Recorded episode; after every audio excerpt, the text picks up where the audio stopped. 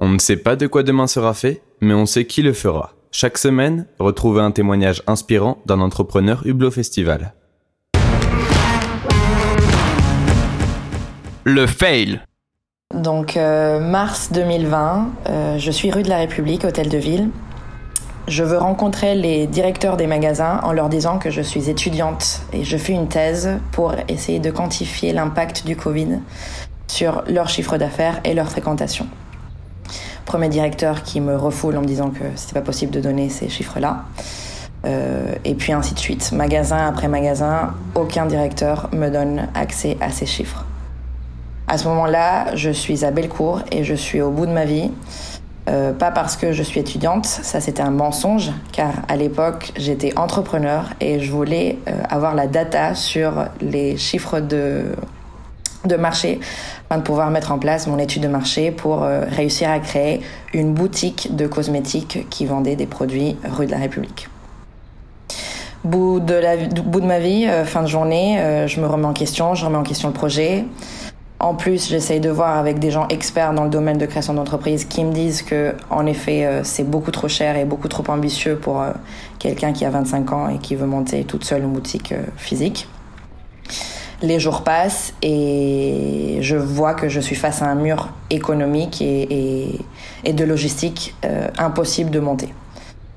Et là, je me dis euh, que ça vaut pas la peine de me prendre la tête et d'essayer de trouver 10 000 solutions parce qu'il n'y en a pas. Je ne suis pas riche. Euh, je ne suis pas dans un milieu aisé et j'ai pas les moyens. Mais je me dis que c'est pas grave parce que il n'y a pas meilleure étude de marché que faire l'étude soi-même. Il n'y a pas meilleur euh, concept que voir toi-même comment le marché fonctionne et comment ta communauté va évoluer et à ce moment-là l'ajuster à ta sauce et à ton projet.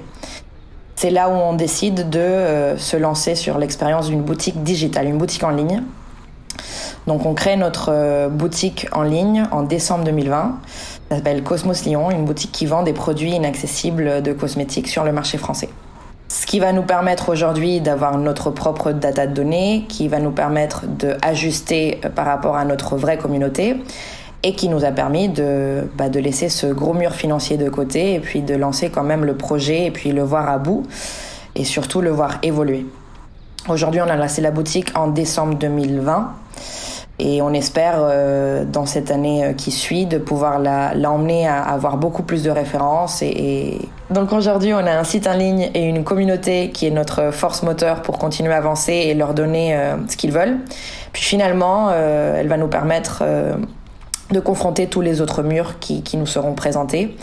Et cette expérience va nous servir de leçon pour savoir que c'est pas la fin du monde et qu'il faut aller jusqu'au bout de son projet, même s'il y a des gros murs, des gros immeubles. Et, euh, que finalement, c'est pas plus mal que ça avoir fait le site parce que euh, avec la data qu'on aurait pu avoir de ces magasins-là, c'est pas du tout euh, réaliste avec le projet qu'on voulait avoir et qu'il n'y a pas meilleure solution que le faire soi-même et, et, et analyser et pivoter du coup après pour, pour le meilleur pour tout le monde. Ce podcast vous a été présenté par Hublot Festival, le festival des jeunes entrepreneurs.